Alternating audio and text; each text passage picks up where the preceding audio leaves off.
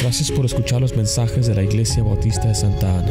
Para más información, visítenos en la web en santaanabaptist.org. El título de este mensaje es Ay de los que se embriagan. Ay de los que se embriagan. Nota lo que dice el nuevo Isaías 28, versículo 1. Dice, ay de, de la corona de soberbia. ¿De quién dice ahí? De los ebrios. Ahora note lo que dice el versículo 7 y el 8. Pero también estos erraron con el vino y con sidra se entontecieron. El sacerdote y el profeta erraron con sidra. Fueron trastornados por el vino. Se aturdieron con la sidra. Con la sidra, disculpe, erraron en la visión, tropezaron en el juicio. Dice el 8, es algo muy gráfico. Dice, porque toda mesa está llena de vómito y suciedad hasta no haber lugar limpio. Eso describe lo que es un borracho lleno de vómito. Note lo que dice ahí, que dice que ellos erraron. Una persona que es dada al vino, que es un borracho, comete errores, se equivoca mucho. Dice que estos eran trastornados, perturbando sus sentidos, alterar su estado mental. Dice que ellos aturdieron, es dejar eh, de, de estar concertado o estar confundidos. Dice que estos profetas erraron en la visión, dieron dirección espiritual falsa. Después dice que aquellos tropezaron en el juicio, o sea que ellos no daban buen juicio. Dice que se entontecieron. Algunos han preguntado si es algo bueno decir la palabra tonto. Ahí lo encontró en la Biblia, ¿verdad? Estos se entontecieron en el vino. Note lo que dice Habacuc 2, 15 al 16. Ay, aparece de nuevo la palabra ay. Ay del que da beber a su prójimo. Ay de ti que le acercas tu hiel y le embriagas para mirar su desnudez. Te hallas lleno de deshonra más que de honra. Bebe tú también y serás descubierto. El cáliz de la mano derecha de Jehová vendrá hasta ti.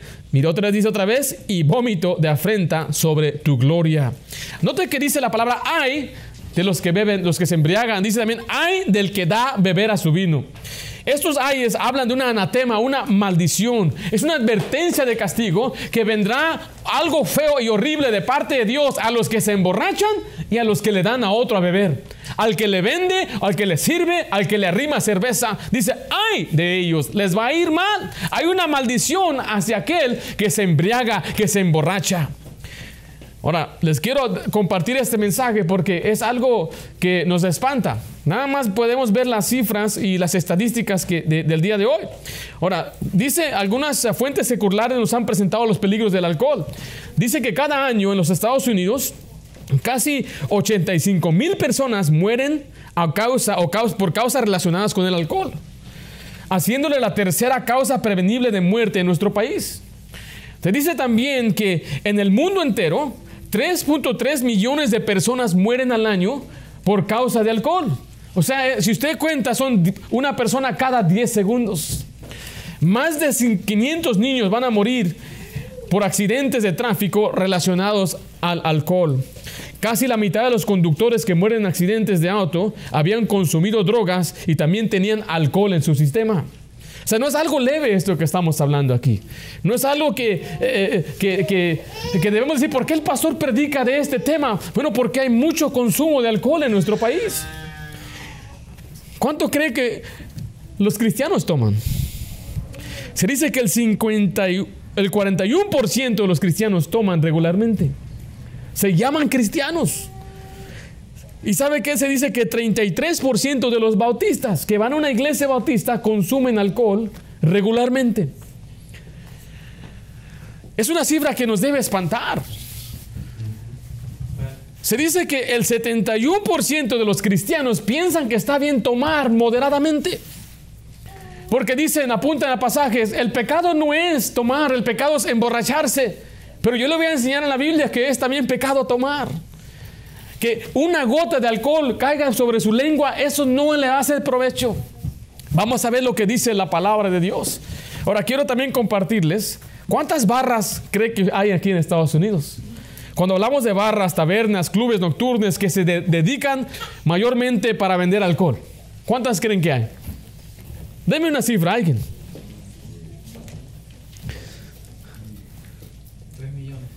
Bueno, hay 64 mil. ¿Qué? 64 mil. Ahora estamos hablando que se dedican, ese es su, negocio de ellos, es puro alcohol. No estamos hablando que es un restaurante que vende alcohol, no. Su negocio principal es alcohol. Cada negocio promedio gana entre 25 mil a 30 mil dólares por semana. Mucho dinero. Ahora, ¿cuántas licorerías piensa usted que hay? Hay 46 mil licorerías y estas llevan unas ventas de 6 billones de dólares o 6 mil millones de dólares al año. Es un negocio grande y está creciendo. El crecimiento del año pasado hacia este es de 2.7%. California tiene más de 6.200 licorerías y vende más de 5 mil millones, o sea, 5 billones de dólares. Ahora, ¿recuerda cuando la economía bajó en aquel año 2008? ¿Sí se acuerda? Bueno, yo trabajaba en el banco, yo entré a trabajar ahí en octubre y en tres semanas tronó todo. Yo entré apenas y conseguí trabajo y estaba muy seguro yo. Y la gente entraba a pasar las semanas y los meses pues quejándose, nos fue mal, perdimos Kansas, eso pasó, el negocio va mal y, perdieron, nos quitaron horas. Pero entraba el que trabajaba para Budweiser. Y él entraba con un paquete de cheques así, hermano. Y me lo soltaba así. Y le dije, ¿cómo está el negocio? El negocio va muy bien. Se bajó todo. Todo, hasta Disneylandia y viajar y películas, todo bajó, pero el consumo de alcohol fue muy bien. Nunca baja el negocio del alcohol. Me dice él, esto solamente son los cheques. Esto no habla de las cuentas que entran electrónicamente. El negocio de ellos vendían casi 80 mil dólares al día. ¿Es malo embriagarse? ¿Es malo tomar? ¿Es malo tomar en las fiestas, en Año Nuevo, el brindis, celebrar para una ocasión especial? ¿Es malo tomar en la universidad porque tenemos una fiesta y para ser parte del grupo es malo tomar? Se puede tomar en moderación, o sea, evitando el exceso. Dice el comercial, evita el exceso. Aviéntate esto y aquello, diviértete. evita el exceso. Ah, dicen ahí, tenemos que anunciar eso, pero se puede evitar el exceso. Ahora, yo me temo compartirles esto, pero yo evangelizando, mucha gente me ha dicho, no hay nada más a tomar. Cristianos, líderes espirituales, con tal de que estés en tu cuarto, ahí no le hagas daño a nadie, echarte una fría para el calor, y ya lo he escuchado todo, hermanos.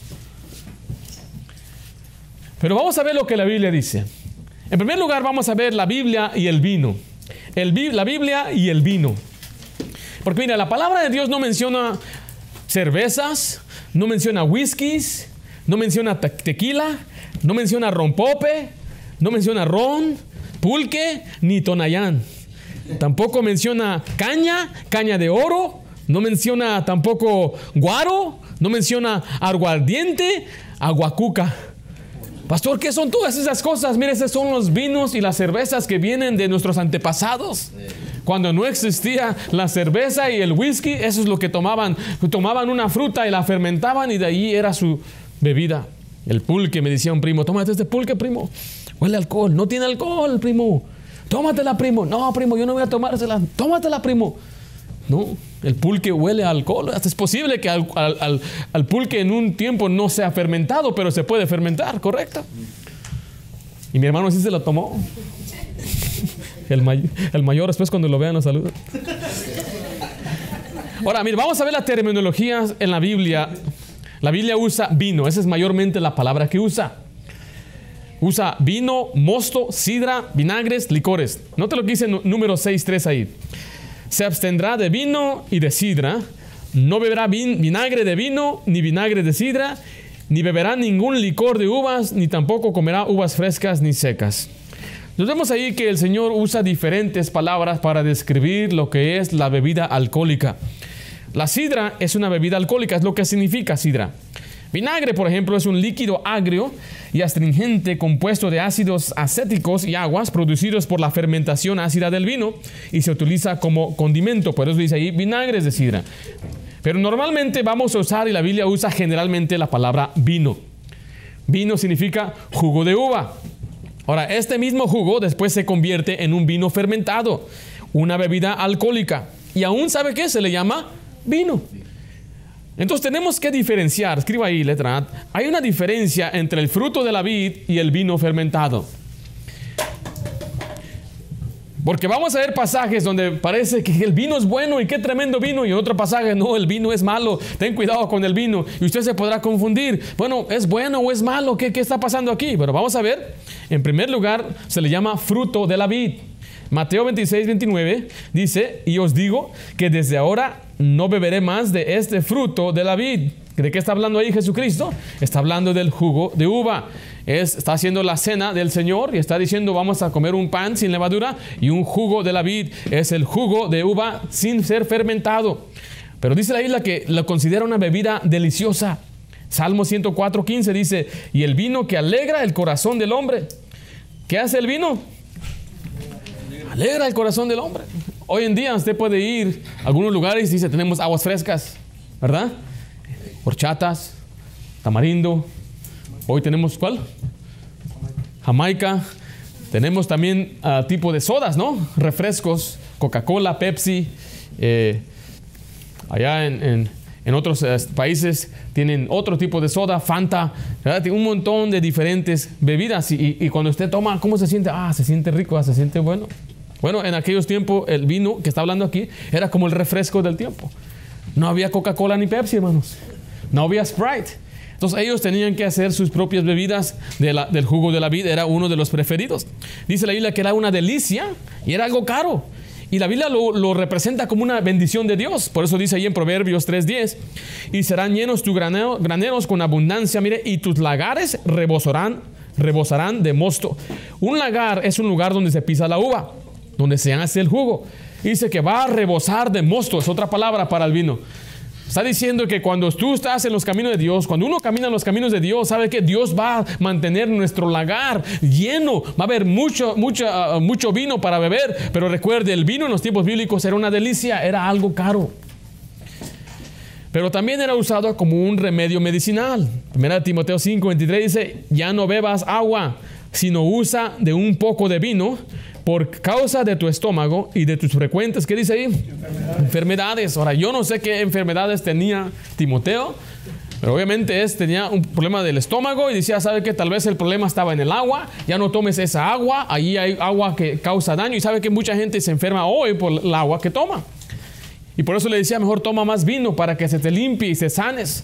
Y algunos dirán y tomarán sus pasajes, ahí está pastor, podemos beber y emborracharnos y echarnos unas tremendas fiestas. Ahí lo vimos, ¿verdad? Dice la Biblia. Pero ahora vamos a ver lo que la Biblia llama el vino fermentado. Dice Salmo 75, 8. Porque el cáliz está en la mano de Jehová y el vino está, ¿qué dice ahí? Fermentado. fermentado. Note que la Biblia reconoce lo que es el vino fermentado. ¿Qué significa eh, que es un vino fermentado o qué es la fermentación? Ahora, le voy a leer eh, lo que significa la fermentación. Es el proceso de transformación de sustrato orgánico producido por enzimas de bacteria, levadura u hongos, en el cual se puede liberar gases. Y ese gas, cuando ya es mucho, se convierte en líquido. No sé si usted ha visto el proceso de cómo se hace el alcohol. A lo menos nuestros maestros en biología nos enseñaron cómo se hacía. Tenía unas, unos frascos y hacía vueltas así. Y, dijo, lo estamos haciendo con un tipo de bacteria. Y sacaba acá un chorrito. Y decía, esto ya es alcohol. Y nos enseñó el proceso. Ahora estamos hablando compañías ya con uh, fábricas enormes, producen mucho. Pero la Biblia reconoce la diferencia. Si hay diferencia entre el vino, que es fruto, fruto de, la, de, la, vid, y lo que es un uh, vino fermentado. Note lo que dice Proverbios 21. El vino es escarnecedor y la sidra alborotadora y cualquiera, cualquiera que por ellos hierra, ¿qué dice ahí? No es sabio, o sea, o la Biblia se está contradiciendo diciendo, bueno, el vino es bueno y es bendición y es una delicia y ahora está diciendo que vamos a errar por el vino, vamos a cometer errores. Bueno, tenemos que mirar el contexto. Este sí es vino fermentado. El contexto se va a explicar lo que es. Note lo que dice Génesis 9, 20 al 21, lo leímos en esta mañana. Después comenzó Noé a labrar la tierra y plantó una viña y bebió del vino. ¿Y qué pasó?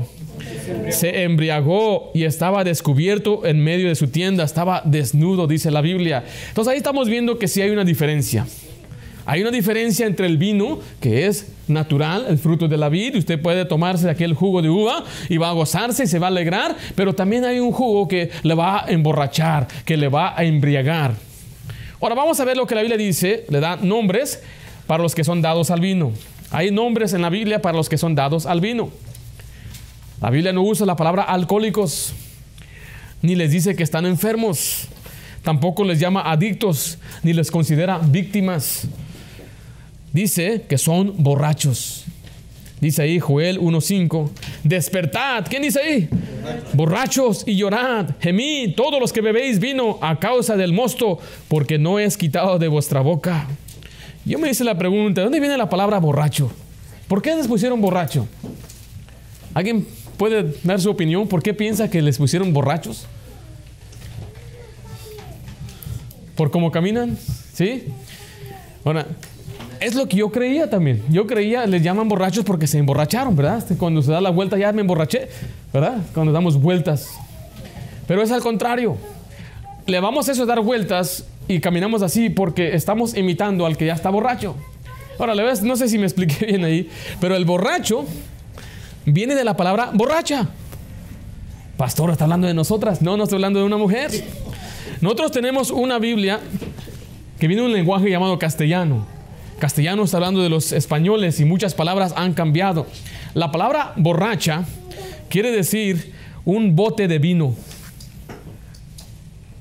Un, recipiente donde ponían el vino.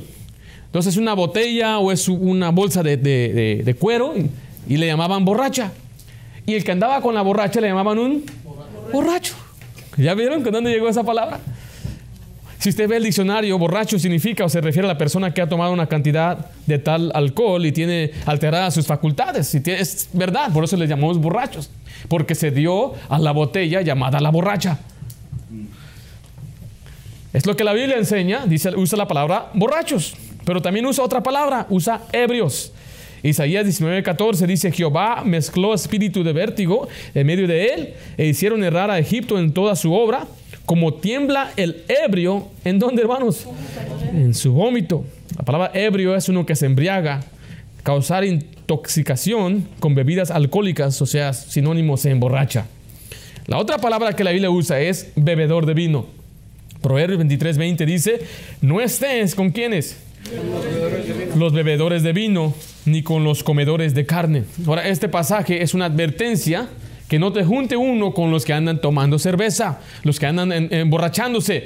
No debemos estar entonces en fiestas donde están tomando cerveza. No tenemos que tener compañeros y permitir que tomen enfrente de nosotros. No se debe, dice ahí, no estés con ellos. ¿Por qué? Porque después nos van a jalar y hacer lo mismo. Y dice, pastor, yo soy fuerte, pero ¿qué tal nuestros hijos? ¿Qué tal nuestra familia? ¿Qué tal si hay un hermano débil que nos está observando sentado ahí con nosotros que están tomando? Ahora, ese fue el caso de mi papá. Mi papá nunca tomó. Eh, la manera que él llegó a tomar esas decisiones, pues él veía a su hermano es mi tío. Es mi tío tomaba todo el día, siempre estaba borracho. Y una vez mi papá se sentó con unos que estaban tomando y mi tío, mi tío lo vio, dice que se le arrimó y lo agarró a puras patadas. ¿Qué estás haciendo aquí con estos borrachos? No, pues nomás estoy con ellos, no estoy tomando. No te juntes con los borrachos. Y lo regañó porque se estaba juntando con los borrachos, siendo él un borracho. Una de esas dice que le ofrecieron a mi, a mi papá cerveza y dijo, no, no está bien, yo no quiero. ¿Cómo que no quieres? ¿No eres hombre? No, no, yo no quiero tomar. Y es aquel que le vació la cerveza en su cabeza. Y se enojó mi papá, se le quitó la botella y se la quebró. Y ahí viene mi tío. Y le reclama, mira lo que hizo tu hermano. Y era una botella cara, no sé qué. Y papá sí, y lo agarró a patadas. ¿Y por qué me andas agarrando a patadas? En primer lugar, porque andas con los borrachos. En segundo lugar, porque era una buena botella. Y es una advertencia de no andar ni juntarnos con gente que toma cerveza. ¿Lo dije yo, hermanos? dice la palabra de Dios. Se les llama entonces borrachos, ebrios, bebedores de vino. Pero la Biblia de letras se escribe ahí, las escrituras condenan la borrachera. Las escrituras condenan la borrachera. Por eso, muchacho, joven, niño, escucha, Dios no quiere que tú tomes, que nunca pruebes, no des una probadita, no te estás perdiendo nada. Nada más una probadita, ¿para qué? Para que te hagas hombre. No necesitas estar borracho para ser hombre para que seas aquí de los nosotros, que seas macho, no hay necesidad de hacer eso. Dice Romanos 13, 13, andemos como de día, honestamente, no en glotonerías. ¿Y qué dice ahí? Y borrachería, borracheras. Dios no quiere que andemos en borracheras. Efesios 15, 18 dice, no os embriaguéis con vino, no se emborrache con vino, no tome, en lo cual hay disolución. Es una advertencia fuerte que la, cerveza, el vino es muy engañador, porque ¿cómo nos lo presentan en la televisión? ¿Cómo nos lo presentan los amigos y los camaradas? Vente, échate una fría, vamos a juntarnos juntos, vente, ven, yo te invito. Y ahí está en el comercial, todos felices y contentos con la cerveza. Ahora, ¿sabía usted que en Estados Unidos es ilegal mostrar una persona tomando alcohol en el comercial? No lo pueden hacer. Entonces, en ningún comercial usted va a ver una persona tomando. Todos están así, agarrando la cerveza. Heineken, Heineken 2X. Si yo cuando tomo no tomo, pero cuando tomo son 2X. Y, y están ahí aquel hombre muy importante, muy sofisticado, con muchas mujeres, pasándose y gozándose. La verdad es lo que le presentan a uno. ¿Y qué dicen los muchachos? No, vamos a pasárnoslas bien, vamos a pasar bien toda la noche tomando. Pero digo, ¿por qué no nos enseñan cuando están ahí ya vomitados, como vimos en la Biblia? Mire, orinados, sin saber ni dónde están, sin dinero, Muchas veces hasta muchachas abusadas. ¿Por qué? Porque el alcohol es una es engaña. El alcohol te trae mostrándote las maravillas, pero después se convierte en la serpiente que te pica y te muerde. Dice ahí Proverbios 23, 31 al 32. No mires al vino cuando rojea cuando resplandece con color en la copa, se entra, ¿qué dice ahí? Suavemente. mire, mas el fin como serpiente morderá y como aspi, dará dolor. Entra suavemente, entra bonito. Y, y, ha visto las botellas bien bonitas, ¿verdad? Bien elegantes. Esas tremendas, ni siquiera da ganas de tirar a la basura esa botella, ¿verdad? Porque tiene hasta coronas y oro y, hasta cristalitos. Qué bonita. Porque se la quieren presentar como algo atractivo. Viene hasta su caja especial y tiene su colchón adentro y una bolsa especial. ¿Cuándo usted ha visto con una coca, una soda hacer eso? No. Por eso se lo presentan como algo atractivo, bonito, vas a ser popular, vas a ser, vas a, no sé si se creen aquí, voy a tener una novia, pues ahí está él con aquella cerveza y la novia, la muchacha a su lado, no sé si la gente es tan tonta para creer eso. Pero dice, entra suavemente y después muerde. Pregúntele a todos los que son borrachos, ¿cómo empezaste a tomar? Nadie fue solito a buscar una cerveza. Alguien siempre se la ofreció. Ahí siempre dijo, vente, acompáñame. El, en el caso de las mujeres, se dice que a las mujeres les gusta tomar solas. Pero el caso de los varones siempre es de grupo, ¿ha notado eso? Van saliendo ahí con sus 24. Hasta paquetes de 48 hacen ya. Imagínense, y, luego ni siquiera son del tamaño así, son así grandes. ¿De cuántos? ¿Cuántos hermanos la que, la que venden? ¿Sí las ha visto? Dos cocas juntas. Dos cocas juntas. Un 40. Un 40. ¿Cuándo tomamos 40 onzas de coca nosotros de soda? No, ni de leche. Pero ¿por qué la cerveza sí? Ahí van saliendo los muchachos cargando y contentos en grupo. Vamos, vamos. Un compañero del trabajo me dice, ustedes son bien aburridos los cristianos, porque ustedes no se gozan ahí tomando con nosotros. Cada viernes se quedaba ahí, los, los otros trabajadores le traían un paquete de cerveza cada semana, porque les hacías favores arreglando sus máquinas. Ya tenía acumulado un montón de cajas. ¿Y esta basura qué? No, ¿cuál basura? Es un tesoro, decía él. Y él me invitaba a quedarme con él y invitaba a los demás que quedaron aquí un rato y dice, no, yo no tomo. Es pobrecito, ustedes los cristianos saben cómo divertirse. Y un día me enfadó porque tú qué tomas, ¿tomas o no tomas? Sí, tomo licuados, leche, me gusta tomar horchata, jamaica. No, no, no, no, no, te tomas, ¿cuál es tu veneno? ¿Has escuchado gente decir eso? ¿Cuál es tu veneno? Hasta eso lo reconocen como veneno. Pero los que están sufriendo son ellos. Dice también ahí, Habacuc 2.15, es una advertencia de dar, servir o vender alcohol al prójimo. Ay del que da a beber a su prójimo. Ay de ti, que le acercas y él y le embriagas para mirar su desnudez. Pastor, yo no tomo, pero de vez en cuando tengo unas allá guardaditas para cuando venga mi pariente. Ay de usted. Pastor, yo no tomo, pero ahí tengo un vino especial porque mi abuelita a ella ese sí, le gusta y a veces yo le sirvo a ella. Ay de usted, ay del que da beber a su prójimo. ¿Qué debo hacer, pastor?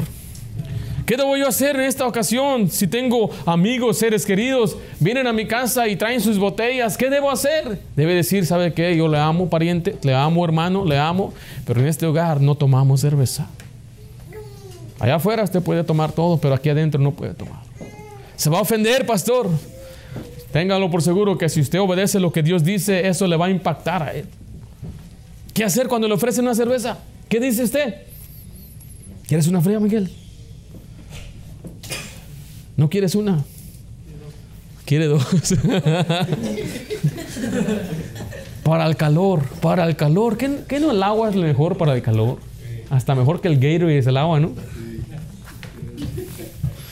Yo les he enseñado esto aquí, pero una vez me ofrecieron una cerveza. Ahí te va una. Y me la aventó. Y aviéntame esa mano.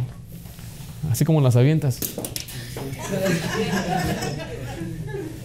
Y, estaba yo trabajando en el taller, compartíamos los talleres y eh, estábamos nosotros en este lado y ellos en el otro lado del, del, taller. Y pues teníamos que trabajar cerca. Ellos no conocían al Señor, manteníamos un respeto, ocupaban algún material, les prestábamos, ellos nos prestaban, así me explico. Eh, llega un punto donde podemos tener un respeto mutuo, así, sin necesariamente estar muy involucrados. Pero una vez llegó bien contento, ¡ahí te va, Ringo, una cerveza! Y me la aventó. Y me dice, y se ofendió. ¿Por qué no agarraste la cerveza? Yo no tomo, ya te dije que yo no tomo. No, pero no sé qué, no me la desprecies. Que nunca me has invitado a un taco, nunca me has invitado, a, pero me estás invitando a, algo que me va a perjudicar. y la dejó ahí. Mano, duró meses ahí. Nadie la levantaba, telaraña y todo. Y nadie la queríamos levantar de los hermanos. Somos cristianos en este lado. ¿Por qué no? No toquéis lo inmundo. Algunos levantando hasta bote de cerveza y todo, pesarlo. Hermano, no toque lo inmundo. Pero hermano, hay una maldición. Número dos, vamos a ver la maldición de la borrachera. La Biblia dice, hay una maldición, una advertencia de castigo severo.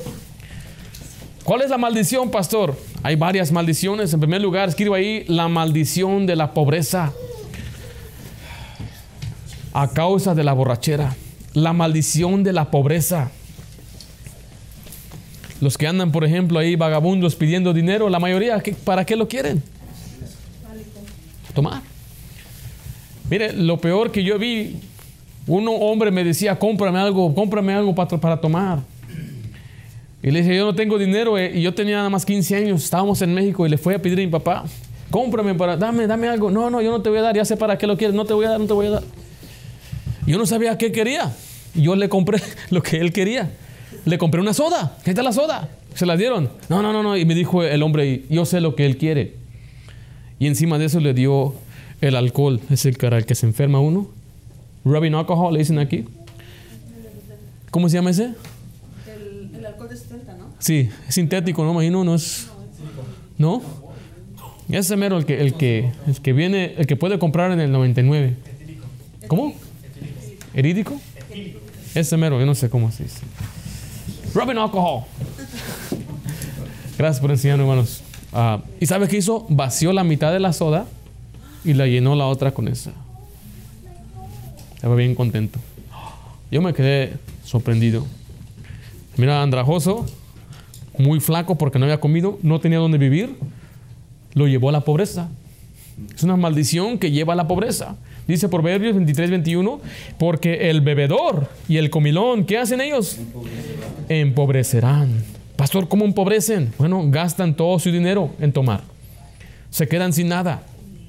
Trabajan una semana entera, le dan un cheque de 500, 600, 700 dólares y después ahí van a la cantina y que yo invito a todos y ahí se va todo el dinero y empobrecen, regresan a casa sin nada y aquella mujer o el cantinero o cantinera les cobran de más, le dan uno de 50, no le da el cambio, se queda con todo. Y encima de todo, el borracho no puede trabajar. Al día siguiente se levanta borracho, ebrio, no puede trabajar. Estaba hablando con los hermanos que hay quienes son borrachos funcionales, le llamamos en inglés que aún borrachos pueden trabajar, pero son pocos. Había unos que trabajaban de techeros y decían eso, sin su medicina no trabajan bien. O sea, sin tomar, sin emborracharse. Yo tenía un compañero de trabajo, se llamaba Tomás, y él todos los días llegaba al trabajo ebrio. Dice, oh, man, estoy, estoy borracho, Ringo, me decía. Tú abres las cuentas. Y yo abría todas las cuentas, hermano. Yo tenía, yo siempre llegaba a mi cuota porque él estaba demasiado borracho para abrir las cuentas. ¿Y sabe por qué no lo corrían? Porque se emborrachaba con la patrona. La patrona llegaba más tarde, después de que ya se le fue la el efecto del alcohol, pero él tenía que estar ahí temprano y no lo corrían. Dice, ¿este por qué no lo corren? Ya después me di cuenta, pues ¿por qué? Compartían las copas. Pero mire, imagínense, hay una maldición que lleva a la pobreza. No puede trabajar, no se va a trabajar. Imagínense, no trabaja, no puede porque está borracho.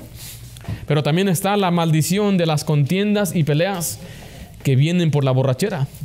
La maldición de las contiendas y peleas que vienen con la borrachera. O sea que el que es dado al vino siempre tiene problemas, siempre anda en peleas, sin contiendas. Dice así Proverbios 23, 29 y 30. ¿Para quién es el ay? Recuerde, el ay es una maldición. ¿Para quién el dolor? ¿Para quién las rencillas? ¿Para quién las quejas? ¿Para quién las heridas en balde? ¿Para quién los amoratados? ¿De qué dice ahí?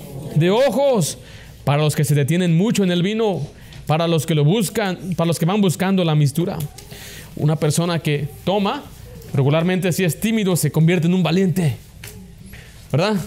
Dicen aquellos a veces, no, vamos a hacer, vamos a, me voy a aventar a hacer algo, ocupo una, una copita para ah, sacar la valentía. Y bueno, estos que toman se vuelven valientes y después se vuelven hasta violentos y son peleoneros, golpean a su esposa, golpean a sus hijos, maltratan a todo mundo, hacen bromas y no aguantan después las bromas y salen peleados, amoreteados, se levantan y ¿qué pasó acá? No se acuerdan.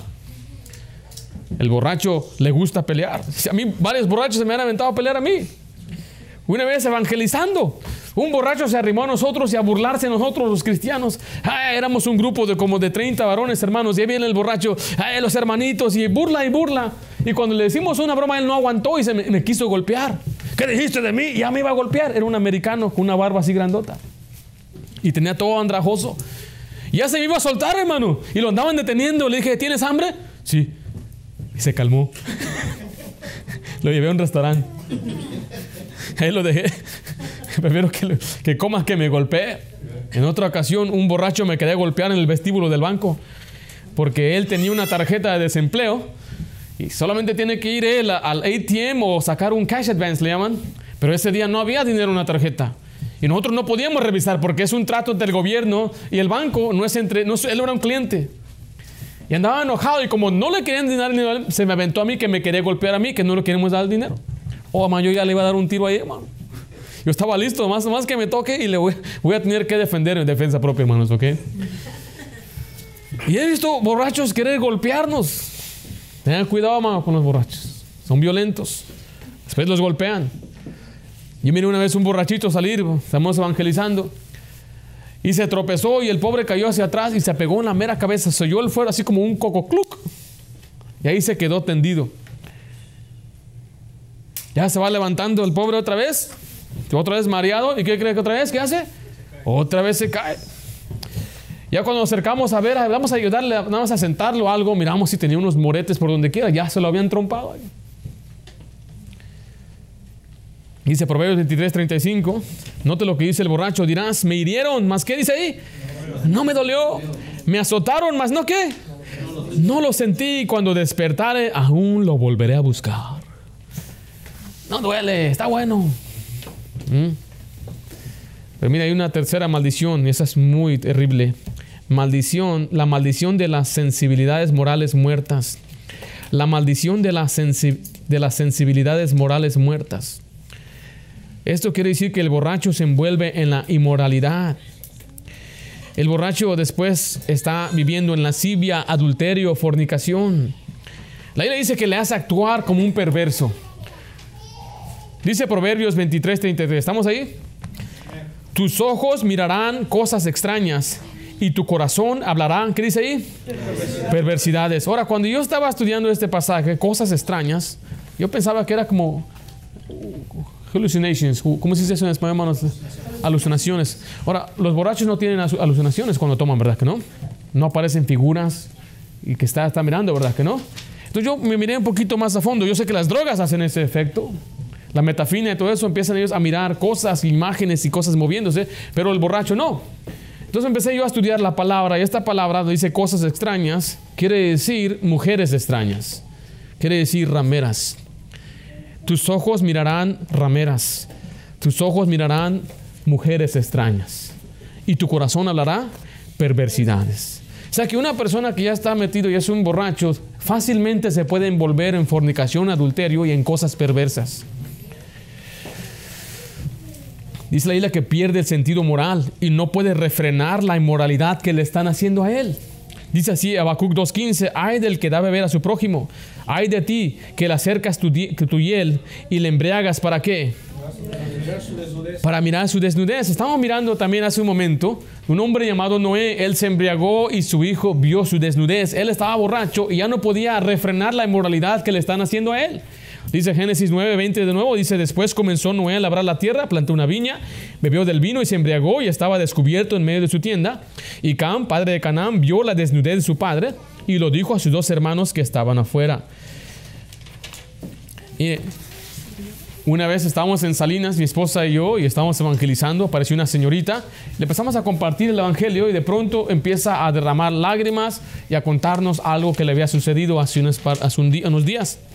Estaba en una fiesta y unos muchachos eran muy amables conmigo y me ofrecieron comprarme una bebida. Y dice, empezó a tomar la bebida y ya no me acuerdo lo que pasó. Y dice, yo sé, me desperté y yo sé que fui abusada. Yo sé que ellos me violaron. Es todo lo que nos quería contar. Y le dije, ¿tú sabes quién es ese muchacho? Dice, yo no sé, no sé quién es, ya no lo vi otra vez, nunca lo había visto ya. Cuando una persona se mete a esas cosas, imagínense, ¿a quién confiar? Es muy triste, esta muchacha va a quedar marcada por toda su vida. Vaya conmigo a Génesis, vamos a ver a otro hombre que fue emborrachado por sus propias hijas. Tenía unas hijas perversas que habían sido criadas en Sodoma y Gomorra y tenían las costumbres perversas de esos, ah, esos animales que vivían en esa ciudad. Pero Génesis 19 nos dice que estas muchachas a propósito emborracharon a papá para cometer incesto con él, para tener relaciones sexuales con su propio padre. Dice así Génesis 19:30, pero Lot subió a Zoar y moró en el monte y sus dos hijas con él, porque tuvo miedo de quedarse en Zoar, y habitó en una cueva él y sus dos hijas. Entonces la mayor dijo a la menor, Nuestro padre es viejo y no queda varón en la tierra que entre a nosotras conforme a la costumbre de toda la tierra. Ven, demos de beber vino a nuestro padre y durmamos con él, y conservemos de nuestro padre descendencia. Y dieron a beber vino a su padre aquella noche, y entró la mayor y durmió con su padre, mas él no lo sintió cuando se acostó con ella, ni cuando se levantó. Al día siguiente dijo la mayor a la menor, he aquí, yo dormí la noche pasada con mi padre, démosle a beber vino también esta noche, y entra y duerme con él, para que conservemos de nuestro padre descendencia. Y dieron a beber vino a su padre también aquella noche, y se levantó la menor y durmió con él. Pero él no echó de ver cuándo se acostó ella, ni cuándo se levantó. Y las dos hijas de Lot consumieron de su padre. Vemos una tremenda perversidad que existe aquí. ¿Y cuál fue el instrumento para lograr esta perversidad? El el alcohol, la bebida que embriagó a este hombre que dice que ni sintió, ni cuenta se dio. Qué pena que eso sucede cada día en nuestro país. Personas que ni cuenta se dan de lo que están haciendo, ni cuenta se dan que están abusando o que los están abusando o que están acostando con una persona. ¿Sabe qué decía un muchacho cuando le dijeron en, la escuela donde yo estudiaba? esta muchacha está embarazada y dice que tú eres el papá. ¿Y sabes qué dijo él? Yo voy a decir que yo estaba borracho y no sé lo que estaba haciendo. Y de ahí se agarraba. Yo estaba borracho no sabía lo que estaba haciendo, por tanto no puedo hacerme responsable. Imagínense, esa era la excusa de este perverso. Una tremenda maldición. Pero también existe, por último, la maldición que lleva al infierno. La maldición que lleva al infierno. Hay muchos que no van a venir a Cristo porque no quieren dejar su botella. Dios salva al borracho y el borracho puede ser salvo. No hay problema, la, la gracia de Dios sobreabunda. Pero hay personas que aman tanto su pecado, como lo dice Juan capítulo 3, que no quieren venir a la luz. Y a causa de amar tanto la botella y el emborracharse, entonces ellos no vienen a Jesús, no depositan su fe en Jesús, por tanto no reciben perdón de pecado. Dice 1 Corintios 6, 9 al 10, ¿no sabéis que los injustos no heredarán el reino de Dios? No erréis ni los fornicarios, ni los idólatras, ni los adúlteros, ni los afeminados, ni los que se echan con varones, ni los ladrones, ni los ávaros, ni qué dice ahí? Ni los borrachos. Ni los borrachos, ni los maldicientes, ni los estafadores heredarán el reino de Dios. Y si usted lee lo que dice Apocalipsis 21.8, dice, pero los cobardes e incrédulos, abominables, homicidas, los fornicarios y hechiceros, los idólatras y todos los mentirosos tendrán su parte que arde con fuego y azufre, que es la muerte segunda. Aquí está una otra lista. Hay dos listas donde dice que esos son los pecados graves. Y lo que acabamos de leer ahí en Corintios menciona, enumera a los borrachos. Los borrachos tienen una maldición que muchas veces los va a llevar al infierno. Si no vienen a Cristo, van a ir al infierno. Ahora, si una persona es cristiana y está, está, eh, em, em, embriagándose, eh, ¿aún permanece salvo? Claro que sí permanece salvo, pero tiene todas estas maldiciones que acabo de decir. Yo he visto cristianos que no pueden prosperar, no pueden seguir adelante. Dios no los bendice porque se cargan una tremenda maldición. Así que yo animo a cada persona que está aquí que evite, no, no busque, eh, aléjese de los que se emborrachan para que usted después no sea arrastrado, especialmente los muchachitos. No te juntes con una persona que dice, come on, let's drink, come on, let's party. No, no, no, no escuches esas cosas. Dice el muchacho, cada viernes me voy a yo a poner bien, bien tocado con la cerveza. Dice, no me acuerdo lo que pasaba. Esa es la mejor parte. Ese no es algo bonito. Alguien dijo, tú no has vivido si no has amanecido en un callejón por ahí después de emborracharte sin saber cómo llegaste. Eso no es vida. Eso no es vida levantarse al día siguiente vomitando. Recuerde, está asociado con el vómito. Todos los borrachos se vomitan. Y están ahí besando la taza del baño, abrazándola. Llamando a Ralph, dicen, ah, ¿escuchabas eso? Está llamando a Ralph, Ralph. ¿Y cuando anda borracho? ¿Dónde anda este muchacho? Está buscando a Ralph. Ahí en el baño, Ralph. Eso no es lo que Dios quiere para un hijo de Dios. No quiere que estemos envueltos en nuestro propio vómito. Por eso vamos a ver el tercer punto, que es que el cristiano no debe siquiera tomar. Ni una gota, hermano. No deba, y le voy a mostrar por qué. Porque alguien dice, pastor, se puede tomar en moderación, recuerde, evitando el exceso. Algunos dicen que la Biblia no manda que, que eh, la Biblia manda que no nos debemos emborrachar, pero está bien tomar poquito, un poquito de vino para relajar, un poquito de cervecita para tranquilizar los nervios. Bueno, vamos a ver lo que la Biblia dice. En primer lugar, la Biblia dice que la borrachera es obra de la carne, ¿correcto? La borrachera es obra de la carne. Gálatas 5, 19 al 21 dice, y manifiestas son las obras de la carne, que son adulterio, fornicación, inmundicia, lascivia, idolatría, hechicería, enemistades, pleitos, celos, iras, contiendas, disensiones, herejías, envidias, homicidios. ¿Qué sigue después? Borracheras, orgías y cosas semejantes a estas acerca de los cuales os amonesto, como ya los he dicho antes, que los que practican tales cosas, mire, no heredarán el reino de Dios. Está poniendo la lista ahí de uno que es un borracho. El borracho es obra de la carne. ¿Sí vemos ahí? Hermanos, ¿sí están conmigo? Es obra de la carne, ¿correcto? Dios no quiere que hagamos eso. Creo que estamos mirando en la Biblia, ¿verdad? El hermano creo que va a poner ahí el pasaje. En letra B escribo ahí, el creyente no debe satisfacer los deseos de la carne. Dios dice, es obra de carne y no debe satisfacer esos deseos. Cualquiera de estos deseos que apareció aquí en esta lista que leímos, Dios no quiere que usted viva y los haga. No quiere que se envuelva en fornicación, inmundicia, lascivia, pleitos, celos, iras, contiendas. Y estamos hablando ahorita de borracheras. Dice ahí Gálatas 5, 19, 16, disculpe. Digo pues, andad en el Espíritu. Y no, ¿qué dice ahí? No satisfagáis los deseos de la carne. ¿Qué significa satisfacer? Es hacer lo que la carne quiere. Es alimentar ese apetito. La carne dice, yo quiero tomar. Y dice Dios, no puedes tú satisfacer a esa carne. La carne se quiere emborrachar. Ahora, yo no sé, hay algunos tal vez aquí que en su vida, antes de conocer a Cristo, tomaban mucho, le daban muy duro a la botella. Algunos me han contado el testimonio de cómo Dios los ha cambiado. Pero imagínense, hermano Cocina, ¿usted antes tomaba, hermano Cocina? Sí, pastor. Sí. Y cuando usted se convirtió a Cristo, ¿usted dejó de tomar? Claro que sí. Si alguien le decía, hermano Filiberto, está bien que tomes poquito. Nada más un poquito, hermano. Hermano, hermano tomaba. ¿Se acuerda usted cuando él tomaba? Sí. ¿Mucho? Sí. ¿Cómo nos ha cambiado el Señor, verdad? Y que le digan, mira, Filiberto, nada más una copa, una al año no hace daño. ¿Qué hubiera pasado, hermana? ¿Qué piensa usted con su esposo? Si le hubieran dado nomás una al año, la cual no hace daño. O sea, yo no entiendo en qué cabeza a veces cabe enseñar a la congregación y al pueblo de Dios, hermanos, un poquito no hace daño. Y ahí está el que salió de una tremenda borrachera. Uno que, se, que casi se divorciaba, uno que no podía ni trabajar ni sostener su familia. Y ahí viene alguien a decirle, está bien que tomes poquito. No, no, no, no. Es una obra de la carne. Y vea lo que dice Romanos 13, 14. Sino vestidos del Señor Jesús, Jesucristo, y no, no proveáis, ¿para qué?